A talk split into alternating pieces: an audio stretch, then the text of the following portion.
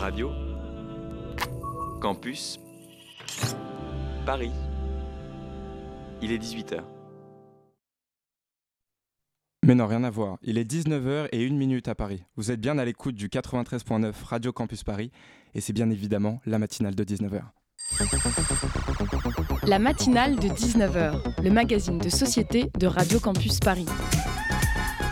On y parle de sujets sérieux, de sujets moins sérieux, de ce qui se passe en Ile-de-France et de débats pas forcément consensuels. Tous les jours du lundi au jeudi sur le 93.9. Bonsoir, chère auditorice. C'est Pierre, changeons d'air. Celui que tu écoutes ce soir, celui-là même donc qui te tutoie, comme si on avait rempli les pochons ensemble, t'invite à te détendre, à respirer. Qu'il est bon de prendre une bouffée de cet air pollué. Tu sens peut-être déjà tes bronches qui se crispent quand tes poumons se vident, mais ce que tu as perdu en temps de vie, car oui, cette odeur qui sort des pots catalyseurs est plus dangereux, je te le dis, qu'un 30 grammes bien tassé de Strike Lucky. Oui, ce dont tu t'es délesté en capital santé, tu l'as gagné, en sérénité, en apaisement, en contrôle de toi, et tout un tas d'autres termes comme ça qu'on on t'aurait sûrement vendu un bras dans un livre sur le yoga à la FNAC ou à Cultura. Pire, je t'évite même peut-être à terme un aller-retour sur les coups de la trentaine à Jakarta ou à Calcutta pour une retraite spirituelle autour du tantra, mais tu comprends pas, là-bas les gens sont tellement connectés à leur chakra. Celle-là, elle était pour ma pote Mélissa. Depuis que tu traînes dans le 11e, t'es plus du tout la même. Oui, il faut que tu respires, comme nous le chantait Mickey 3D. Je suis seul à écouter encore Mickey 3D Mickey 3D, les gars. Le groupe de rock indé, vers 2005 ou 2006. Vous savez, cette époque où c'était, on avait les mêmes problèmes, mais c'était pas encore euh, super cool d'être raciste. Ouh là là, calme-toi. Rien ne sert d'être faussement subversif. d'être faussement subversif, excusez-moi. Quand on veut être journaliste. oui, je veux devenir pro, mais pas comme Pascal. Plus comme Meurice. Enfin bon. Face aux glaciers qui fondent, aux, aux inondations, aux projets de loi immigration, face aux hôpitaux bombardés, aux journalistes menacés, aux hommes et aux femmes exilés, face à la misère du monde en général, la seule médecine qui reste primordiale est la suivante. Et vivement dimanche.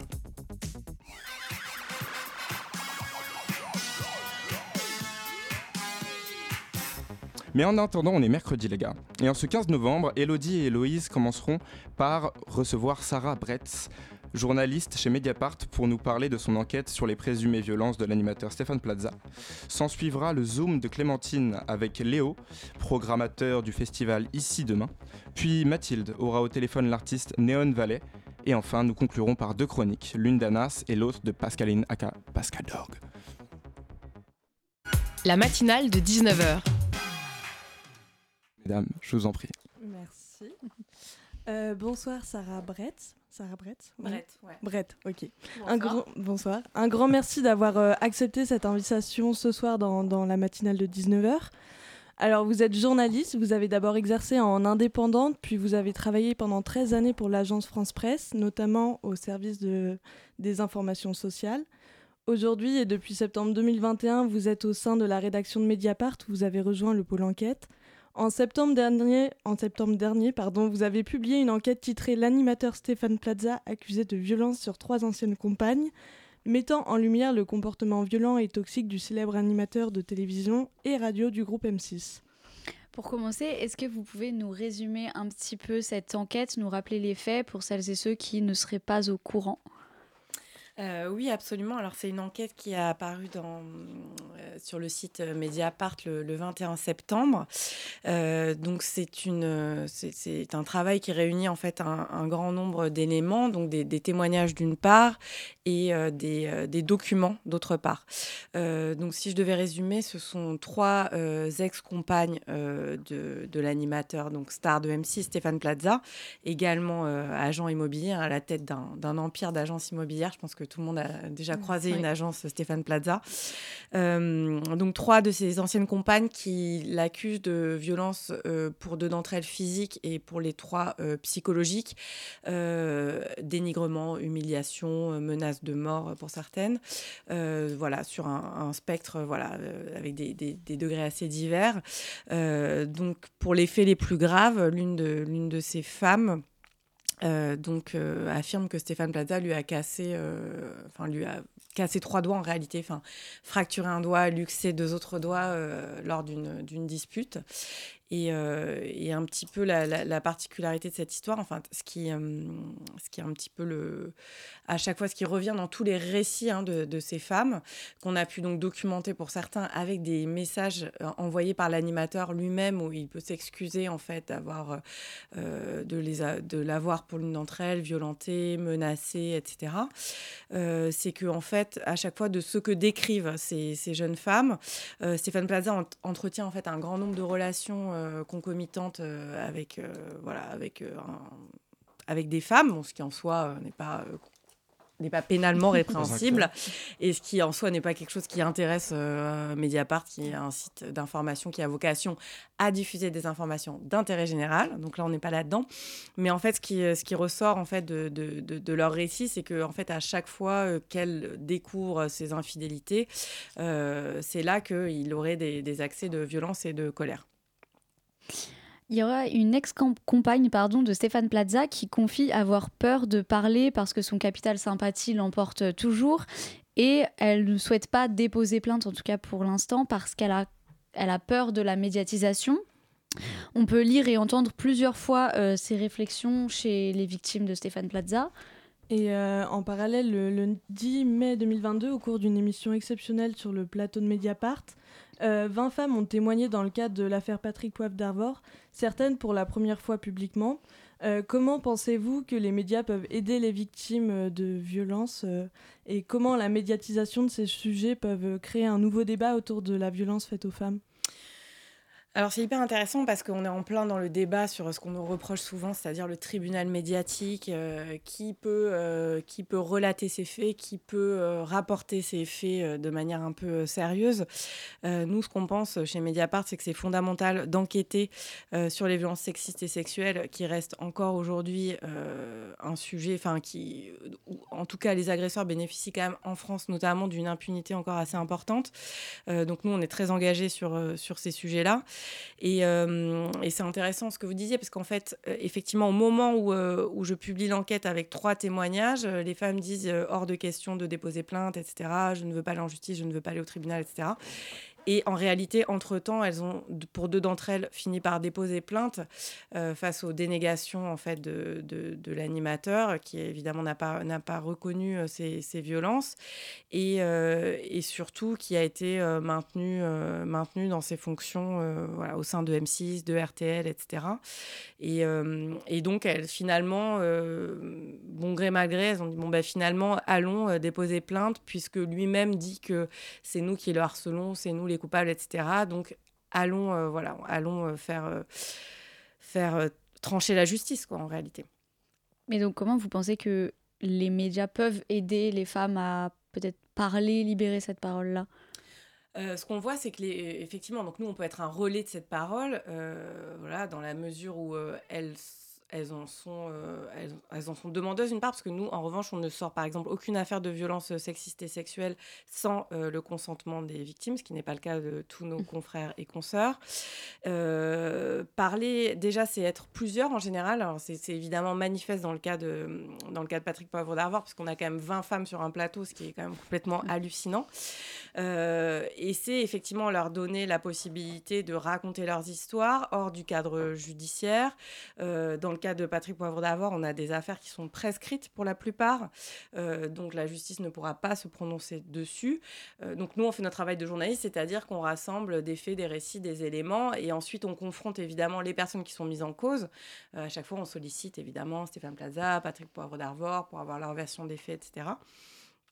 Et, et, voilà, et je pense qu'effectivement, c'est fondamental pour ces femmes à un moment d'avoir de, prendre la parole pour faire entendre déjà euh, ce qu'elles ont vécu.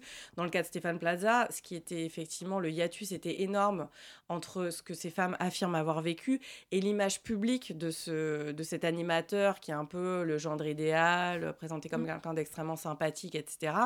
Et, euh, et, voilà, ça peut être extrêmement euh, difficile pour, de, de, voir voilà, que, que tous, enfin, cette forme d'impunité, puisque en fait, ce qui est intéressant, c'est pas seulement le fait qu'il y ait des hommes qui commettent des violences ou qui soient accusés de commettre des violences, en l'occurrence pour Stéphane Plaza qui bénéficie de la présomption d'innocence, c'est qu'en fait, il y a toujours tout un système qui permet à ces violences de s'exercer. Euh, dans, le cas de, dans le cas de l'enquête sur Stéphane Plaza, on a fait une enquête en deux volets. On a publié donc un volet sur les, les accusations de violence conjugale en cadre privé et un autre volet sur des accusations sur ses comportements dans le cadre professionnel. Et ce qu'on relate, c'est qu'une une des, femmes, euh, une des femmes a alerté la production des émissions de, Stéphane Plaza, euh, qu'elle n'a pas été entendue, qu'elle a demandé à ce qu'il euh, y ait une attention particulière aux femmes qui participent aux émissions de Stéphane En expliquant qu'elle avait déposé une main courante contre lui, notamment pour menace de mort. Et euh, estimant avoir été flouée, en fait, avoir été séduite, euh, voilà, par, dans le cadre professionnel, puisque c'était une, femme qui avait participé à l'une de ses émissions. Et, euh, quand elle a, voilà, en tout cas, elle, à son sens, tiré le signal d'alarme, tout ce qui s'est passé, c'est qu'on lui a dit, bah, nous, ça ne nous regarde pas. Et la seule décision qui a été prise, c'est de ne pas rediffuser les émissions dans lesquelles elle apparaissait. Voilà. Donc, euh, parce que, euh, effectivement, on a demandé à Stéphane Plaza, il a dit c'est une emmerdeuse, euh, donc on arrête de programmer. Et, en fait, c'est tout ça qui est intéressant, parce que finalement, ces violences-là, elles, s'exercent, bon, pour certaines, dans un huis clos total, mais par tout un, par tout un système, en fait, de, de connivence, de complicité, qui, fait que, qui fait que tout ça peut continuer à perdurer assez tranquillement, quand même. Bah justement, ça, ça, rejoint un peu, vous le dites dans, à la fin de votre enquête, euh, le, le, principe du love bombing, c'est ça? Où c'est euh, euh, une forme de manipulation qui désigne une démonstration d'amour et d'affection intense? Et donc, c'est ce qu'on retrouve beaucoup chez Stéphane Plaza, c'est ça? Alors oui, enfin, dans ce qu'on a pu, nous, constater dans les, les, échanges de messages qu'on a vus, c'est ça, et c'est des c'est en fait euh, un modus operandi qu'on a retrouvé dans, plusieurs euh, enquêtes euh, de violences sexuelles, notamment euh, dans celle qui, mm, qui concerne le youtubeur euh, Léo Grasset, mmh. qui est visé par une enquête préliminaire pour viol et agression sexuelle, si je ne me trompe pas. voilà, ça, ce sont des, des, concepts, en fait, le love bombing, qui ont été un, un peu forgés aux États-Unis, qui est, qui est beaucoup plus avancé, entre guillemets, sur tout ce qui est études de genre, discrimination, etc., qui a identifié ça comme en une certaine alors, je crois que ça vient à l'origine d'un phénomène qui peut être euh, observé dans les, dans les sectes, une forme d'emprise sectaire. Et, euh, et en l'occurrence, voilà, ça a été démonté comme un, petit peu un, une manière de manipuler les femmes en, voilà, avec des effusions, effectivement, de, des déclarations, euh, des grandes déclarations d'amour, des compliments, énormément, etc., pour euh, rendre un petit peu euh, les, les, personnes. Enfin, tout ça est complètement inconscient, évidemment. Euh, donc, en l'occurrence, voilà, je ne qualifierais pas forcément Stéphane Plaza de. voilà, le love bombing, c'est nous un mot qu'on pose sur ce qu'on a pu observer, mais effectivement qui peut ensuite générer en fait un système de dépendance et ensuite s'ensuit en généralement un dénigrement, etc., qui, qui, qui assoit un peu l'emprise. Et vous disiez tout à l'heure justement que M6 n'avait pas du tout condamné Stéphane Plaza, à part avait euh, non diffusé les, émissions où était présente euh, la victime. Et justement, on apprend le 6 novembre 2023 que le patron de la chaîne d'M6, donc Nicolas, Nicolas pardon, de Taverneau, annonçait qu'aucune sanction ne serait prise en interne et que Stéphane Plaza resterait donc à l'antenne. Comment est-ce que vous, vous avez réagi à cette annonce et est-ce qu'une autre annonce en fait aurait pu être attendue? Parce qu'on dirait vraiment que Stéphane Plaza est vraiment protégé au sein de, du groupe M6. Alors oui, une autre annonce aurait pu être attendue. On aurait pu annoncer une, une suspension à titre provisoire dans l'attente de l'enquête pénale ou d'une enquête euh, interne approfondie. Euh, là, ce qui s'est passé, c'est qu'il y a eu deux enquêtes internes qui ont été euh, diligentées. Alors moi j'ai quand même des petites interrogations parce que selon les éléments qui ont été portés à ma connaissance, il y a eu quand même des doléances qui ont été euh, qui sont parvenues jusqu'à la direction de M6. Euh, mais c'est une enquête qui a été menée par la seule direction des ressources humaines sans la présence de tiers, c'est-à-dire ni euh, représentants du personnel, ni cabinet nautique externe, etc. Donc ça n'a à ma connaissance, les résultats de cette enquête n'ont même pas été présentés aux représentants du personnel. Donc en fait, il y a une grande opacité. En fait, on pourrait euh, souhaiter que dans ce genre de cas, euh, il y ait plus de transparence, un cabinet d'audit externe mandaté, euh, l'ensemble des collaborateurs entendus, ce qui n'est pas forcément ce qui s'est passé, à ma connaissance, encore une fois, parce qu'il n'y a aucune transparence. C'est-à-dire que quand on interroge M6 ou la boîte de, production pour savoir dans quelles conditions sont menées ces enquêtes, on n'a pas de réponse. Donc voilà, moi j'ai un énorme hiatus entre les, informations et les témoignages que j'ai recueillis, parce qu'il y a aussi Libération qui a publié une grande enquête à la fin du mois d'octobre qui s'appelle euh, comment Stéphane Plaza, enfin le règne de la terreur ou quelque chose comme ça, euh, sur euh, voilà la, manière dont il traite ses, ses collaborateurs. voilà, enfin j'arrive pas à comprendre quand même comment nous journalistes on peut recueillir autant de témoignages à charge et quand la DRH elle pose les questions. Les... Bon, il y a quand même un gros questionnement. Et ensuite, donc c'est vrai que ça fait un peu enquête prétexte. Hein. Après, moi, je, demande qu'à voir euh, si, si, M6 veut m'envoyer la synthèse de, son enquête interne. Je, serais ravie de faire un article. Mais, euh, en l'occurrence, c'est pas le cas. Et, euh, et ce qu'il faut bien rappeler, c'est le poids économique de Stéphane Plaza qui est énorme. Et, et les sommes en jeu, voilà, c'est 8% des recettes publicitaires de M6, c'est plus de 10 heures d'antenne chaque semaine. Et c'est surtout, M6 est également actionnaire majoritaire du réseau d'agences immobilières qui rapporte des dizaines de millions d'euros de, bénéfices. Hein. Donc, il euh, faut garder ça en tête. Donc, euh, voilà. Et quelle est selon vous la responsabilité de M6 dans l'affaire? Parce qu'il y a certaines féministes qui disent que le groupe contribue à l'invisibilisation des voix des femmes qui essayent de dénoncer ces actes de violence. Oui, bah, elles sont dans leur rôle euh, de militantes. Et effectivement, je veux dire, indirectement, quand on laisse à l'antenne un animateur qui est accusé de faits quand même relativement euh, graves, euh, alors effectivement, on est toujours confronté à euh, présomption d'innocence à partir du moment où il y a une, enquête pénale.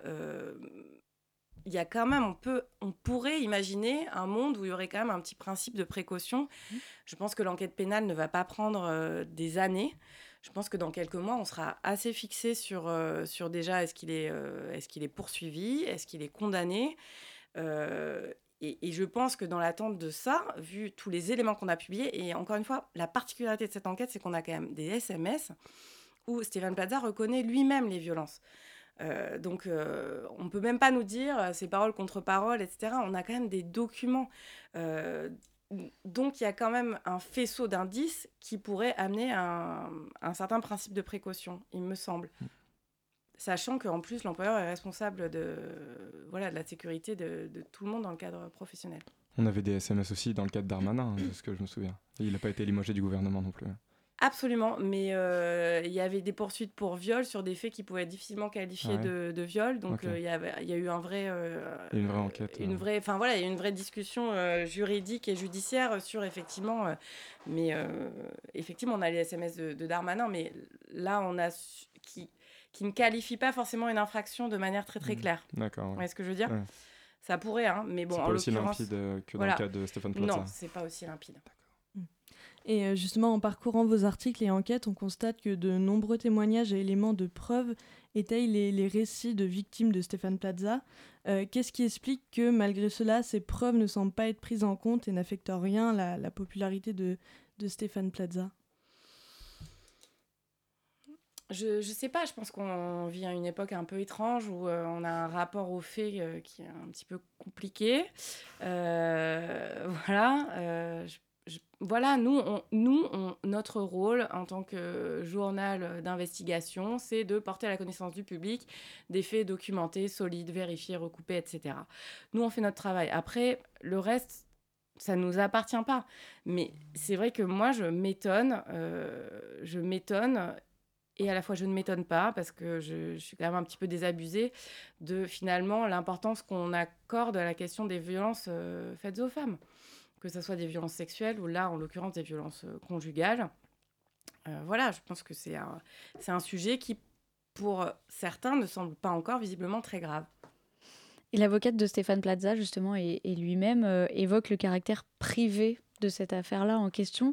Comment, selon vous, est-ce qu'on peut qualifier ces événements de privés alors que les allégations portent sur des actes quand même de violence physique et euh, psychologique, générés par justement une personnalité publique, une personnalité qui a de l'influence médiatique et qui représente ce modèle-là de sympathie chez vraiment la majorité des Français?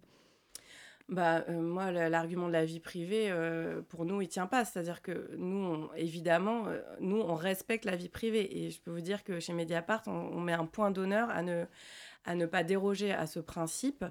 là, en l'occurrence, on ne parle pas de la vie privée de Stéphane Plaza, on parle de violence que Stéphane Plaza aurait exercée sur ses compagnes. on parle de l'animateur préféré des Français pendant plusieurs années, une des personnalités préférées des Français. on estime qu'à un moment, ces faits méritent d'être portés à la connaissance du public et ils ne relèvent pas de la vie privée ou de la vie sentimentale ou amoureuse ou sexuelle de Stéphane Plaza ou je ne sais quoi. Ça, ça ne nous mmh. intéresse pas. Vous le disiez euh, tout à l'heure, Stéphane Plaza, en plus d'être un animateur télé et radio, c'est aussi un, réseau d'agences immobilières euh, qui dépend majoritairement de la notoriété du, personnage. Euh, sans surprise, le groupe M6, comme vous le disiez, est d'ailleurs énormément investi dans ce réseau, puisqu'en 2022, le groupe détenait 51% du capital. quel impact votre enquête a, eu, a-t-elle eu sur les 700 agences immobilières Stéphane Plaza euh, présent dans l'Hexagone?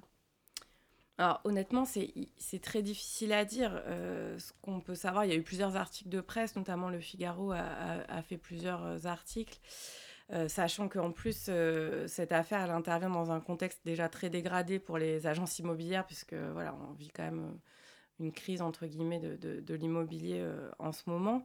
donc déjà, c'est des agences qui sont pour certaines en difficulté. Donc est-ce que ça aggrave ou non leur leurs difficultés. Euh, c'est très difficile. là, le Figaro, euh, nous, on a fait un, a fait un article en disant euh, c'était un peu mi-figue, mi-raisin. Il y en avait qui disaient non, en fait, les clients s'en fichent. D'autres qui disaient ben non, on nous a retiré des, des, des biens à vendre. Parce que c'est sûr qu'une femme qui est victime de violence conjugale et qui va mettre son appartement dans une agence Stéphane Plaza, elle va certainement y réfléchir à deux fois et pas forcément le, le faire.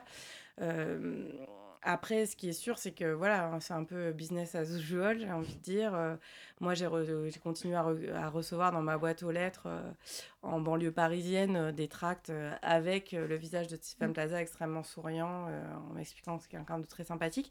Donc, je sais pas. Après, il y, a eu, il y, a eu, y a eu quand même des agences dégradées. Il y a eu pas mal de collages aussi féministes sur les agences. Voilà, ce qui est ce qui est un peu terrible parce que pour la plupart, ce sont des franchisés, ça veut dire que ce ne sont pas des, ce ne sont pas des, des, salariés Stéphane Plaza ou des gens qui soutiennent forcément Stéphane Plaza. Mais euh, voilà ce qu'on peut dire aujourd'hui. C'est très difficile à dire. On pourra le savoir un petit peu à moyen terme euh, en voyant les résultats financiers euh, du groupe. Vous pensez qu'il y aura des résultats? Des résultats, c'est-à-dire? Financiers Enfin, est-ce que. des conséquences Oui, des, conséquences. Je suis incapable de le dire, vraiment. Mm. Est-ce que on peut parler d'un autre sujet en lien avec les agressions, celui des violences homophobes, parce que vous avez euh, co-réalisé le documentaire Guet-apens, des crimes invisibles, sorti le 19 avril 2023. Est-ce que vous pouvez nous en parler rapidement pour clôturer euh, cet échange? Alors oui, euh, donc euh, c'est un documentaire, c'est le deuxième documentaire euh, réalisé par, euh, par Mediapart sur un phénomène qu'on a voulu mettre en lumière, qui était un phénomène largement invisible. Ce sont les agressions ciblées et préméditées contre les hommes gays soit via des applications de rencontres, soit sur des lieux de, de drague en extérieur. on s'est rendu compte, on a fait un, recensement assez précis euh, qui avait eu plus de. Alors, j'ai plus les chiffres en tête, c'est ça le problème, j'aurais dû regarder avant de venir, mais en gros, on était sur euh, plus, de, plus de 300 agressions dans les deux dernières années, une agression tous les trois jours euh, l'année dernière. voilà, un phénomène complètement qui n'avait pas été identifié jusqu'alors médiatiquement. voilà, sur lequel on pose aussi des questions sur la prise en charge judiciaire, et euh, le traitement judiciaire de ces affaires qui ne sont souvent pas identifiées comme des agressions forcément homophobes, alors que ces hommes-là sont ciblés via des applications destinées euh, aux homosexuels. Et alors, ce, ce documentaire, pardon, où est-ce qu'on peut le, retrouver Sur le site de Mediapart. On a fait euh, des projections débat jusqu'à l'été dans des cinémas, une vingtaine de cinémas. Euh, et, là, maintenant, le, documentaire est toujours visible en ligne euh, sur euh, le site de Mediapart. N'hésitez pas à vous abonner. On a des tarifs étudiants et on ne vit que grâce à nos abonnements. Et juste dernière question, quelles sont selon vous les prochaines étapes sur l'enquête de Stéphane Plaza? Alors là, je sais que les, les plaignantes ont été entendues, des proches des plaignantes, des proches de Stéphane Plaza. Euh, des expertises vont être réalisées aussi pour évaluer euh, l'impact de ces violences présumées sur euh, la santé physique et psychique de ces femmes. et on peut penser que voilà, il va y avoir une convocation pour une audition de Stéphane Plaza dans les mois qui viennent, soit sous le régime de l'audition libre, soit sous le régime de la garde à vue. Ben Sarah Brett, c'est malheureusement la fin de notre interview. Un grand merci pour cet échange très intéressant et on peut pour vous, chers auditeurs, euh, nous ne pouvons que vous encourager à lire cette enquête et tous les articles qui l'accompagnent afin de nous mobiliser un maximum contre le violent pouvoir et l'emprise toxique exercée par euh, certaines figures médiatiques. Merci encore, merci Héloïse. Merci, merci Élodie. Merci, merci à vous. Merci beaucoup. Et on s'écoute tout de suite l'inverse de surprise.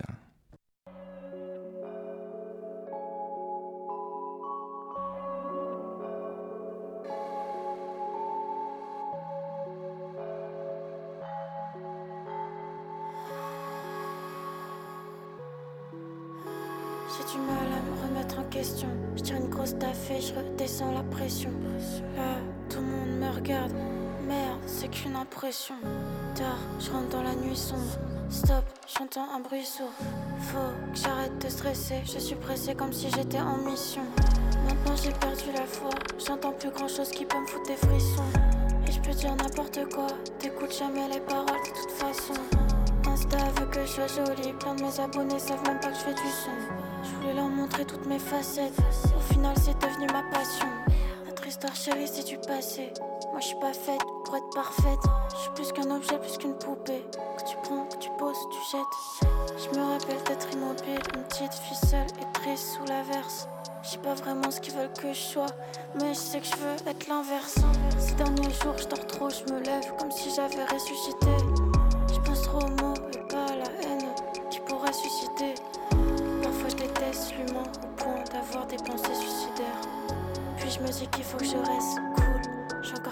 Faire. J'ai du mal à me remettre en question.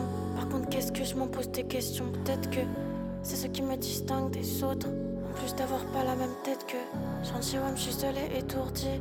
Je raconte mes histoires à mon ordi. J'ai serré la poupée si fort que elle a fini par prendre vie.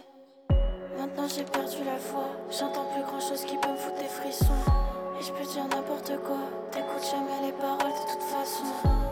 Insta veut que je sois jolie, plein de mes abonnés savent même pas que je fais du son. Je voulais leur montrer toutes mes facettes, au final c'est devenu ma passion.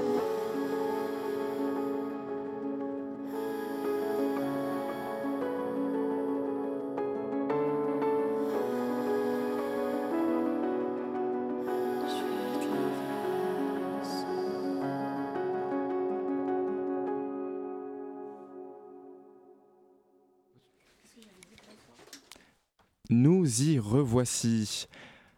Très bonne musique, ma foi. On passe tout de suite au Zoom sur euh, Ici et Demain avec notre invité, Léo, et ce sera fait par Clémentine, je t'en prie.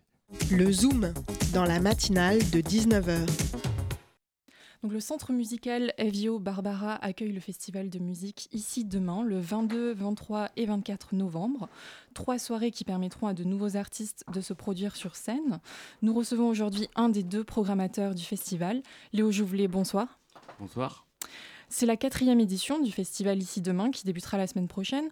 Est-ce que vous pouvez revenir euh, sur son histoire? Comment a-t-il été créé? En fait, tout simplement, euh, on a un dispositif d'accompagnement qui s'appelle Variation. Donc, on aide 10 à 15 lauréats par an au sein d'FGO Barbara. Euh, voilà, où on les accompagne globalement sur euh, leur vie d'artiste et ce qui va en devenir, en tout cas, parce que c'est des projets en développement. Et du coup, pour faire le lien avec toutes ces activités de création artistique, on a décidé de monter un festival il y a 4 ans pour aider donc la jeune création et surtout les mettre en avant. Et du coup, Ici Demain est venu euh, par le biais de tout ce travail avec les artistes euh, parisiens, parce que c'est un dispositif parisien.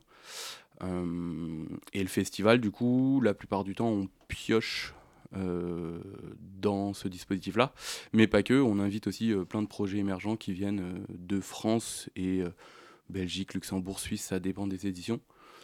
Et voilà. Très bien. Donc c'est un festival marqué par sa programmation euh, éclectique, du rap à la folk en passant par la pop. Il y en a pour tous les goûts. Euh, comment est-ce qu'on conçoit une, telle programmation? Euh, bah, Je travaille avec Pascal Stierne sur la programmation depuis le début. Et du coup, Pascal, c'est quelqu'un qui est dans ce milieu depuis 25-30 ans et qui a toujours été lié à l'émergence. et nous, on a, en tout cas moi à titre personnel, et je pense que Pascal aussi, on travaille vraiment au coup de cœur. Donc globalement, c'est de la musique qu'on aime, mais pas que. C'est aussi des projets qui sont dans une temporalité où en fait c'est le bon moment de les présenter dans ce contexte-là, dans ce lieu-là. Et surtout, euh, à cette période-là, l'automne, c'est pas une période, euh, pas une période euh, choisie au hasard. C'est que c'est dans un bon timing pour la suite des événements, notamment les festivals d'été, pour pouvoir continuer son développement, signer avec des professionnels, que ce soit en label, en édition, en management. Et donc ces artistes, comment est-ce que vous les avez sélectionnés? Est-ce qu'il y a des critères particuliers pour faire partie de ce festival? Aucun critère, à part que on se on se base vraiment sur euh, l'émergence avant l'émergence. Euh, l'idée d'ici demain, c'est que c'est c'est que c'est maintenant et que c'est la musique de demain. Donc du coup, euh, c'est souvent lié à des premières scènes, enfin pas complètement, mais presque. En tout cas, c'est dans les premiers concerts, dans la première présentation. et l'objectif, c'est aussi d'aider la totalité de ces artistes à être dans les meilleures conditions possibles. Donc nous, au sein d'FGO, on invite même les gens qu'on n'accompagne pas à venir travailler au sein d'FGO, de préparer son concert et d'être dans les meilleures conditions possibles. Et donc, euh, est-ce que pour beaucoup de groupes, ce sera euh, la, première fois qu'ils se produiront sur scène? Euh, Alors exactement beaucoup, je sais pas, mais en tout cas une bonne dizaine, ouais. Et après, la plupart, ils sont à 3, 4, 5 concerts maximum. Donc dans tous les cas, c'est très très jeune et très vert pour un projet artistique. D'accord. Et, et comment vous les accompagnez, ces jeunes euh, artistes, euh, notamment ceux qui vont faire leur, leur premier pas sur scène? Bah, c'est simple, c'est un état des lieux, c'est euh, certains trucs de base sur de l'attitude ou du coaching scénique ou alors, ou alors vocal, travailler la voix, le placement, mais c'est aussi sur le son. Un projet rap actuellement, il faut que, son, faut que sa musique, faut que toute la partie production euh, on ait le même ressenti sur un live que sur le disque. Donc du coup, euh, bah ça déjà c'est un gros travail avec nos ingénieurs du son en studio avant de monter sur scène et travailler vraiment euh, la scène, la lumière et le son. C'est vraiment de travailler ces prods là pour qu'elles sonnent correctement et qu'on ait l'effet escompté quoi. Mhm. Et donc le but de, ce festival, comme vous l'avez rappelé, c'est de révéler les talents de demain. Est-ce que certains artistes des précédentes émissions, éditions ont pu émerger euh, bah ouais, pas mal. Hein. Euh, je sais pas si vous avez regardé un peu nos programmations, mais on a eu des projets comme Ziné sur la première édition, euh, on a eu Zao Zagazan sur la deuxième, on a eu Benjamin Epps, Ness, j'en oublie un paquet, mais, mais ouais, pas mal, ouais. D'accord. Et donc vous ne soutenez pas seulement euh, la, création musicale, vous soutenez également la, création artistique euh, visuelle des, jeunes. Vous avez confié l'affiche de cette quatrième édition à un jeune illustrateur. Euh, c'est important pour votre festival de, valoriser le travail artistique de la jeunesse sous de multiples formes finalement. Ouais, en fait, on... dès, l'idée du festival, on a tout de suite eu envie de, d'intégrer des graphistes ou des illustrateurs, illustratrices, en tout cas des gens liés à l'image, parce que bah, la musique c'est lié, que ce soit euh, les clips, euh, les covers, euh, pochettes d'albums, etc., les affiches de festivals ou de, ou de juste de concerts. tout est lié, donc ça nous semblait logique. Et puis en plus, on, se disait que c'était cool de, bah, comme on mettait en avant des jeunes créateurs de musique, voilà, c'était intéressant aussi d'y mettre l'image. Donc voilà, on fait un appel à candidature tous les ans, on fait une petite sélection et puis, puis on choisit, puis c'est parti. Et vous avez reçu beaucoup de, candidatures? Ouais, on est tous les ans autour de 80, 120 projets proposés. Donc ouais, c'est une grosse sélection. Et puis du coup, c'est fait bien en amont même de la programmation pour qu'après on ait le temps euh, bah, que voilà, ce graphiste ou illustrateur, illustratrice ait le temps de composer l'affiche, nous faire des propositions, qu'il y ait des allers-retours et qu'on s'entende ensemble sur euh, la vision globale d'une affiche de festival. Et par rapport au groupe de musique, vous avez beaucoup de, candidatures également? Euh, bah, en fait, on a, avec Pascal, on a plusieurs activités dans le milieu de la musique. Euh, donc, euh, forcément, alors on fait attention aux propositions de nos partenaires. donc, que ce soit des tourneurs, des agents, des bookers, mais aussi des éditeurs, des labels qui ont des projets à nous proposer. Mais aussi, souvent, c'est plutôt de notre fait, c'est plutôt nous qu'allons chercher, qu'allons voilà, demander à certains si ça les intéresse de venir jouer au sein du festival. Donc, donc voilà.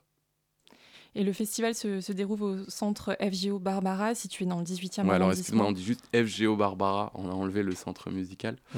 D'accord. euh, qui se situe dans le 18e arrondissement de Paris, près de Barbès. Exactement. Euh, de nombreux festivals de musique sont organisés dans ce centre. Est-ce que vous pouvez nous dire un peu plus sur le, le, le, centre FGO Barbara et euh, quelle est sa mission? Alors la mission d'FGO, euh, alors beaucoup d'événements, oui. Alors on, a le MAMA, on a ce genre de, de, festival au, sein des lieux. Mais la mission première d'FGO, c'est de faire de la diffusion de, de, projets en développement, de musiques actuelles, donc dans toutes les esthétiques. Donc euh, pop, électro, jazz, world, rock, rap. Après, globalement, sur notre cible, étant à Barbès dans la Goutte d'Or, on a évidemment voilà, un focus un peu plus large, on va dire, sur euh, le rap et le hip-hop dans sa globalité. Et aussi euh, la musique du monde 2.0, on va dire, même si j'aime pas trop ce terme. Mais en tout cas, euh, en tout cas des, formes, des formes de musiques actuelles venant du monde. Et du coup, voilà, on, se concentre un peu plus là-dessus, même si ça nous arrive régulièrement de faire des concerts de métal, de rock, de pop. C'est devenu un vrai lieu de culture, de toute façon, maintenant, la FGO. Enfin, je veux dire, ça a sa réputation depuis, euh, depuis un bon moment. Enfin, il faut passer par la FGO quand on commence ses premières scènes, j'ai l'impression. Ah bah c'est un peu un passage euh, de ce que j'ai connu, moi, de, dans mon entourage. C'est quand on commençait le son, il y avait un moment où on allait par là-bas. Quoi. c'est pas vraiment une question. non, mais c'est cool, c'est déjà, enfin, c'est cool d'avoir ce genre de retour. Euh, nous, on a la tête dans le guidon, donc c'est difficile d'avoir ce retour-là et de ressentir ce, truc-là. Mais en tout cas, ça fait toujours plaisir. Et euh, ouais, l'objectif à terme, ça serait ça. Hmm. Et c'est sous. Enfin, il y a des sponsors. Enfin, je veux dire, c'est étatique comme. Euh, ouais, c'est. alors, c'est pas étatique, mais c'est la mairie de Paris. C'est la mairie de Paris, ouais. Et, euh, et, donc, c'est eux qui nous donnent la mission. Euh, donc, nous, on est en gestion, on n'est pas propriétaire des établissements. Et on a un cahier des charges très précis. Et donc, il y a un certain nombre de concerts en diffusion. Il y a du coup la création artistique qui, qui, voilà, qui est le fait d'accompagner des artistes à l'année. Et puis on a aussi tout un pôle d'action culturelle et sociale qui est bah, en lien avec ce quartier, qui est un QPV, qui est un quartier prioritaire de la ville, Barbès-la Goutte d'Or, avec des gros enjeux de territoire hein, forcément. et euh, du coup, on lie la musique, euh, la culture et l'art à ce territoire et à tous les enjeux. Il y a des studios. Et il y a des studios de répète, évidemment. Studio de répète, il y a un studio d'enregistrement aussi. Euh, il y a deux salles de danse qui sont assez magnifiques. C'est là où on y a produit toutes les graines d'or. Ok, d'accord. Avec Jean Morel et Jean Morel. SO, SO Jean Morel tous les jours, incroyable, inspiration. Du beau linge, du beau linge. Euh, eh bien, écoute. Euh, Et selon vous, quels sont les groupes à ne pas rater euh, ah la semaine prochaine? Ouais, compliqué pour moi. parce que bah, globalement, je suis quand même attaché à nos petits 24. Après, il y a TH, je pense que c'est une grosse start pour tout le rap français. Et ce qui était intéressant c'est qu'il y a beaucoup de next-gen, de new wave qui a été présenté en ce moment. Et euh, avec Pascal, on avait envie de montrer le paysage du rap, donc TH. Très clairement, on était honoré qu'il soit, qu'il ait accepté l'invitation. Mais je pense aussi à un projet comme Cobra, qui est pas du tout identifié, qui a sorti deux titres sur YouTube, qui vient de Rennes, qui est, qui est un ovni. Un 3 sacs aussi, je pense que ça va être exceptionnel. Dieter, on y tient beaucoup aussi. Ouais, il y en a plein dans plein d'esthétiques différentes, mais, euh, mais globalement, euh, j'en oublie plein, mais Moya, enfin voilà, il y, en a, y en a beaucoup, je pense. Que de culture, euh, que de, que de plugs à aller écouter. Je vous engage à retenir tous ces titres. Et je te remercie, Léo, pour ton Merci intervention. Merci à vous pour l'invitation. Mais c'est normal, c'est normal. On va tout de suite passer à la chronique, la chronique de Pascaline. Salut Pascaline à tous. Gros sujet d'actualité pour nous ce soir, c'est mi-novembre et c'est le retour des téléfilms de Noël. Sujet que vous devez connaître certainement un peu de loin, parce qu'ici c'est mentalité radio campus est jeune, frais et sans la TNT. Mais vous retournez en famille et vous croiserez peut-être cet objet essentiellement américain qui narre l'histoire d'une famille californienne qui veut de la neige pour Noël de cette petite fille qui veut retrouver son papa pour Noël, mais surtout de cette célibataire de beauté supérieure qui veut rencontrer le vrai amour pour le 25. Les histoires d'amour, ça doit être 80% des téléfilms de Noël. Ils sont basés sur un schéma narratif bien rodé, utilisé depuis des décennies par les bâtisseurs d'histoire, les pères spirituels des romans de gare, les scribes de l'amour des temps modernes, les romans des éditions Harlequin.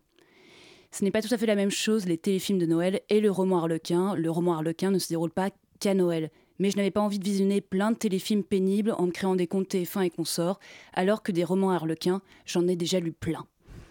Ces romans consistent en une histoire d'amour hétéro, stéréotypé et sexiste entre un homme ténébreux, charmeur et un chouïa agressif, avec une femme belle, innocente, souvent vierge, engagée dans une association What the fuck et gavée d'humilité.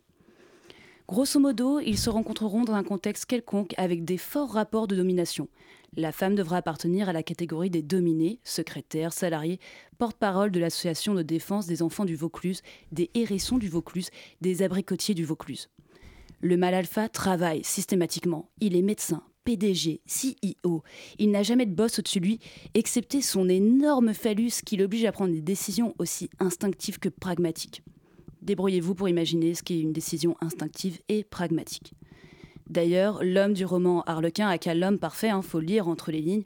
Cet homme n'est qu'un pot pourri de contradictions. Séducteur mais froid, entouré mais solitaire, apprécié de tous mais dénué de sentiments. Tocard en cravate coutumier du hélico, boulot, dodo, mais homme libre. Mollusque à émotion, mais maître de sa vie. Grâce à son énergie crypto-charnelle, femme de conviction, la femme captera l'attention de ce gros lourdeau malgré elle.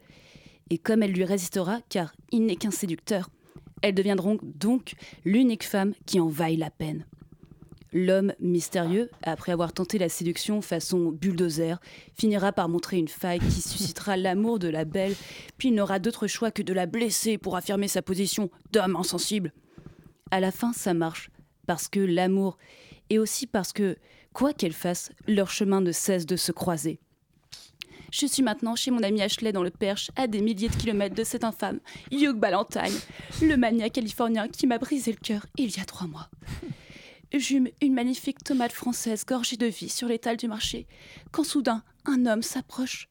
Hugh Hugh Ballantyne je suis à un vernissage à Bourg-en-Bresse, au musée du poulet, quand soudain, Hugh Je suis à la foire du fromage à Clermont-Ferrand, qui tient le stand du camembert. Hugh voilà, vous connaissez désormais toutes les ficelles pour faire fortune dans l'écriture de livres ou de téléfilms romantiques. Et euh, pour le patriarcat, joyeux Noël en avance. je te remercie Pascaline, je vais me refaire Twilight ce soir même. On s'écoute tout de suite Fortune Cookie de Neon Valley.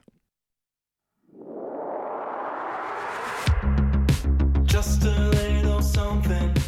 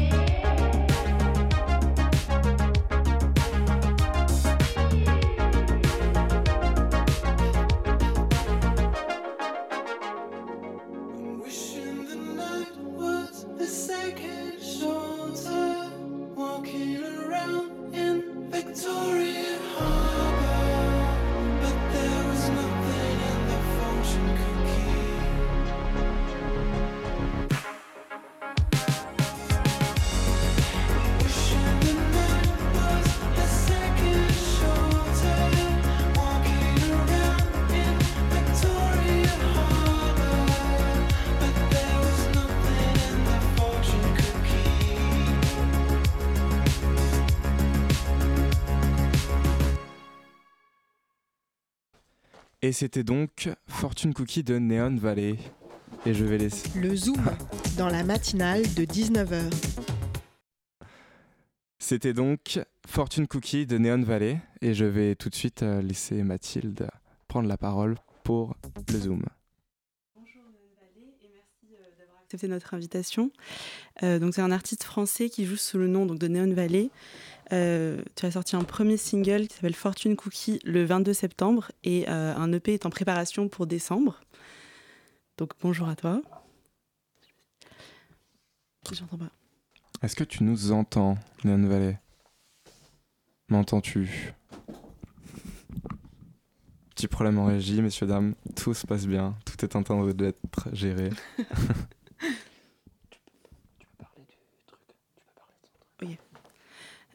Il n'y a jamais eu de réseau de toute façon dans ce studio, t'inquiète pas. a- D'accord.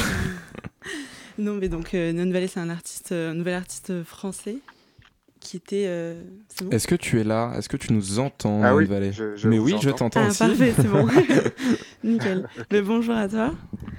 Salut. Salut. Et euh, donc pour commencer, peut-être pour te présenter ou présenter ton projet, euh, est-ce que le nom, euh, enfin ton nom d'artiste a un- une signification ou représente quelque chose de particulier? Euh, alors, euh, à la fois oui et non. En gros, euh, je trouvais que le nom était stylé.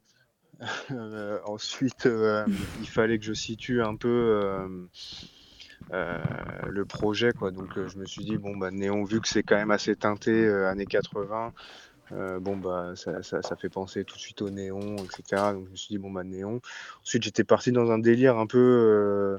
Enfin, sur lequel je ne suis pas resté euh, finalement, mais euh, en gros, euh, c'était l'idée que euh, bah, Neon Valley, c'était une ville euh, imaginaire, du coup, et puis, enfin bon, c'était vraiment une idée un peu bête, mais, mais, mais en gros, voilà, c'était de faire tourner un peu le projet autour de cette ville imaginaire où il se passe des choses, etc. Donc, et donc teinté euh, fortement de- des- des années 80, quoi.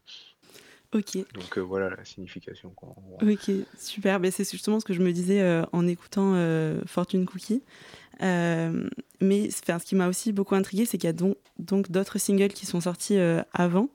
Et si je ne me trompe pas, c'était en duo et ça avait commencé en 2018. Et je voulais savoir qu'est-ce qui, enfin, qu'est-ce qui a changé maintenant que tu es un artiste solo et puis et puis en duo? Bah alors il y a moins d'embrouilles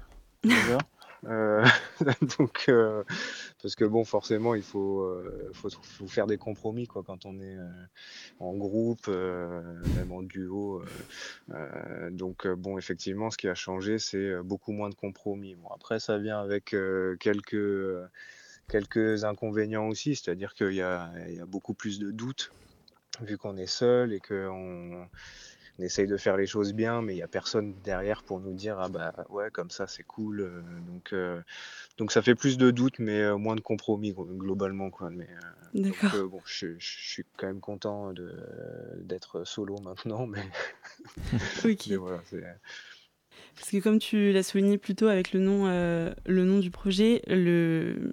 enfin, les premiers singles avaient vraiment des airs disco assez, assez prononcés, alors que le single euh, Fortune Cookie, euh, donc, qui est sorti le 22 septembre, euh, est plus proche d'un... Enfin, se rapproche plus vraiment de la pop électro.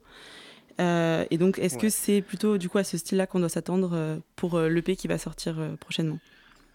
Ouais, globalement, bon alors c'est bon le style c'est un peu en fonction de ce qui me vient, un peu en, en ce que j'écoute euh, sur le moment et tout, donc euh, ça peut beaucoup changer. Effectivement, là sur l'EP sur lequel je travaille euh, en ce moment, ça va être plus euh, effectivement euh, synth pop, euh, rétro pop, euh, beaucoup moins disco.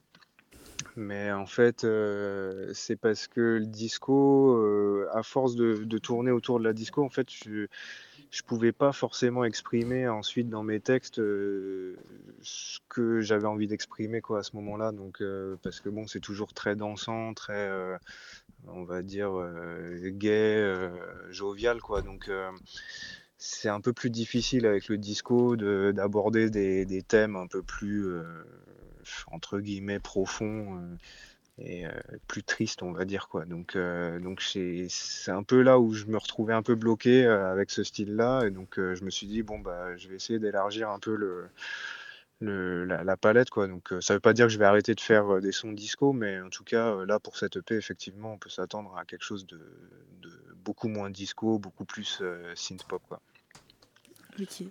et donc, le, tu parles de la composition et du fait que tu voulais plus faire passer enfin, d'autres messages, en tout cas, dans cette EP. et je me demandais comment est-ce que tu composes? Est-ce que c'est seul? Est-ce que c'est en studio avec d'autres artistes ou?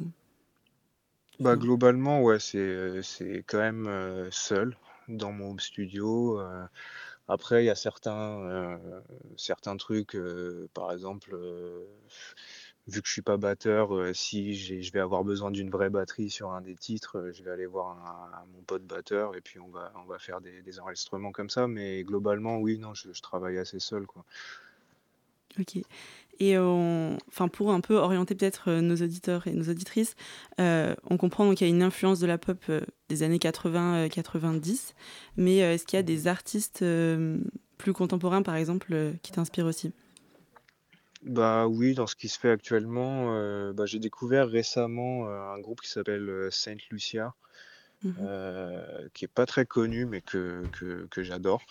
Il y a MGMT, un peu plus connu quand même, que, que j'écoute pas mal, notamment le dernier album, là, Little Dark Age. j'ai toujours été un énorme fan des Strokes, même si ça se ressent pas forcément dans la musique, mais il y a, y a, un truc chez eux que je trouve terriblement efficace et que j'essaye un peu de d'appliquer sur mes, mes, propres chansons. Quoi. Et, donc ouais, grosso modo, ça va être ces, ces là pour des trucs un peu récents, quoi. Donc, ok. Ouais, ce serait ça. ok, d'accord. et avec la sortie de l'EP, on espère pouvoir te voir en concert.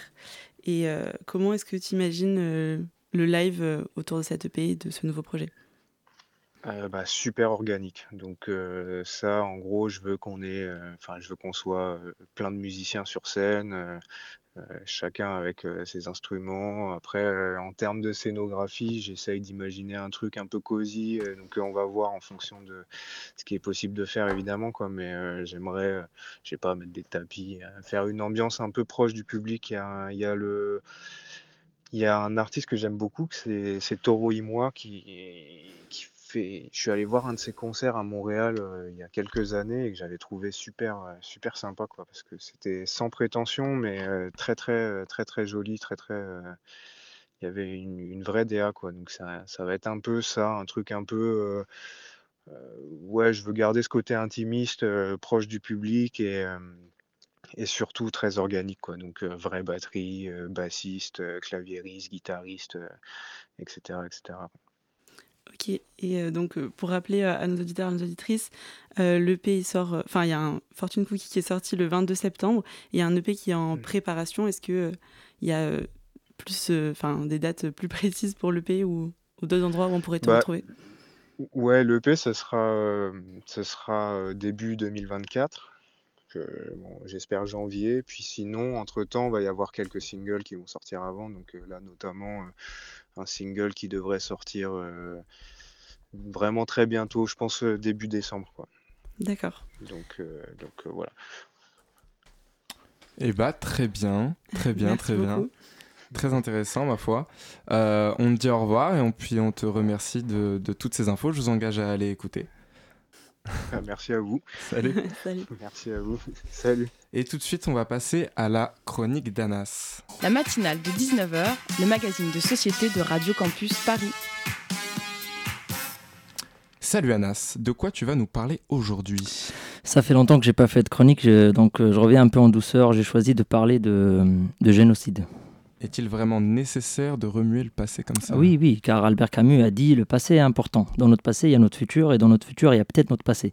Bon, ok, c'est pas Albert Camus, c'était moi. Mais ça me fait plaisir que tu pas remarqué, Pierre. Après, je te dis, tu devrais lire un peu plus quand même. Et oui, parce que l'histoire est une farce. Euh, là, c'est toujours moi, c'est pas Albert Camus. L'histoire est une farce, une arnaque où on a l'impression d'avancer vers de nouvelles choses, alors que nous revivons la même histoire pour la énième fois. On change les lieux, les dates, le nom du despote et le tour est joué. Par exemple, Hitler est né exactement 129 ans après Napoléon. Il a accédé au pouvoir exactement 129 ans après Napoléon. Et il a envahi la, Russie exactement 129 ans après Napoléon. Il a été mis, en échec de la même manière que les troupes de Napoléon, pardon, 129 ans après. après. C'est anecdotique, Dieu a du sens de l'humour. C'est cyclique, ma foi. Mais où est le Euh, problème? Le problème, si tu me demandes où est le problème, c'est que, encore une fois, je te dis, il faut que tu lises un peu plus, Pierre. Hein, surtout notre histoire. Tu trouveras que notre histoire est sombre, pas, glorieuse, pas, pas glorieuse, pardon, à part les 30. Nous avons jugé utile alors d'enseigner l'histoire à tout le monde, d'y faire de- une matière de coefficient 2 ou 3, je ne me rappelle plus. Enseigner le Holocauste est d'ailleurs obligatoire par la loi dans plusieurs pays. Le but étant de ne jamais le répéter par culpa- culpabilité, ils espèrent. C'est une bonne chose, on a appris la leçon. Euh, pas du tout, hein. ça va choquer certains, mais l'Holocauste n'est pas le dernier génocide de notre temps. hein. Demande au Cambodge, Darfour, Bosnie, Rwanda, j'en passe.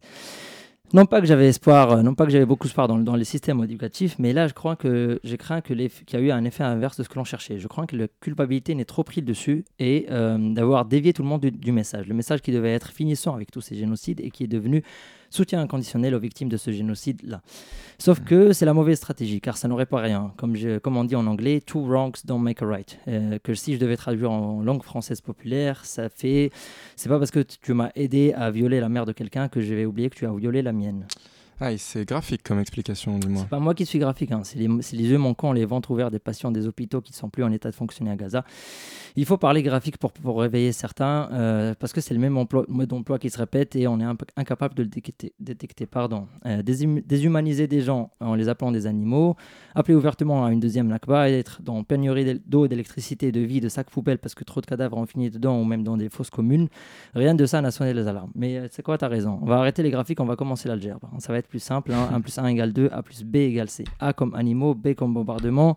Ça donne C comme carnage, C plus D, D qui D qui est destruction totale. totale ça donne E comme, ethnie, comme nettoyage ethnique. E plus F, F de frénésie, frénésie et vengeance, ça nous donne G, G comme génocide. hein. On a tous les ingrédients pour un génocide, sauf celui qui va l'arrêter. Sommes-nous devenus aveugles par notre culpabilité ou nos intérêts, ou même les deux? Pire que ça, sommes-nous devenus insensibles? Tu trouves que la France n'agit pas, quoi? Au vu de notre palmarès, euh, palmarès controversé sur le sujet, à savoir être accusé de collaboration avec le régime nazi, de soutien du génocide de Rwanda et j'en passe, j'osais espérer que cette fois nous allons être plus fermes dans notre position et surtout plus juste et plus morale. Pourquoi donner un soutien inconditionnel à un pays, à quelqu'un même hein? La seule fois où j'ai entendu le mot conditionnel, c'était pour décrire l'amour inconditionnel d'un- d'une mère ou d'un père. Ça, ça empêche pas mon père de me tirer par la culotte devant mes camarades, de me rougir les fesses quand je faisais des bêtises et euh, de ce que j'appelle une correction inconditionnelle. Est-ce que Israël a le droit de se défendre quand même, selon toi? Je rappelle juste que le génocide rwandais s'est fait sous la justification de self-défense et nécessité. Dans un contexte où on ne trouve plus les mots pour décrire les atrocités qui se passent, arrêtons de donner la parole à ceux qui en Ouais. trouvent pour les justifier. Merci Anas. Merci à Sarah Bretz, Léo et, de Neon Valley, Léo et Neon Valley. Euh, tout de suite, on va avoir euh, Extérieur Nuit. D'ailleurs, euh, de quoi ça va parler ce soir? Et ben, ce soir, on vous parle de trois films. On parle de How to Have Sex, la caméra d'or au dernier festival de Cannes, The Killer, le nouveau film David Fincher. Et surtout, on reçoit le réalisateur et l'acteur principal de Vincent doit mourir. Merci Clément, merci tout le monde en régie. Sur ce, chers auditeurs, je vous souhaite une bonne soirée et une bonne nuit. Et de bref, c'était Pierre. Ciao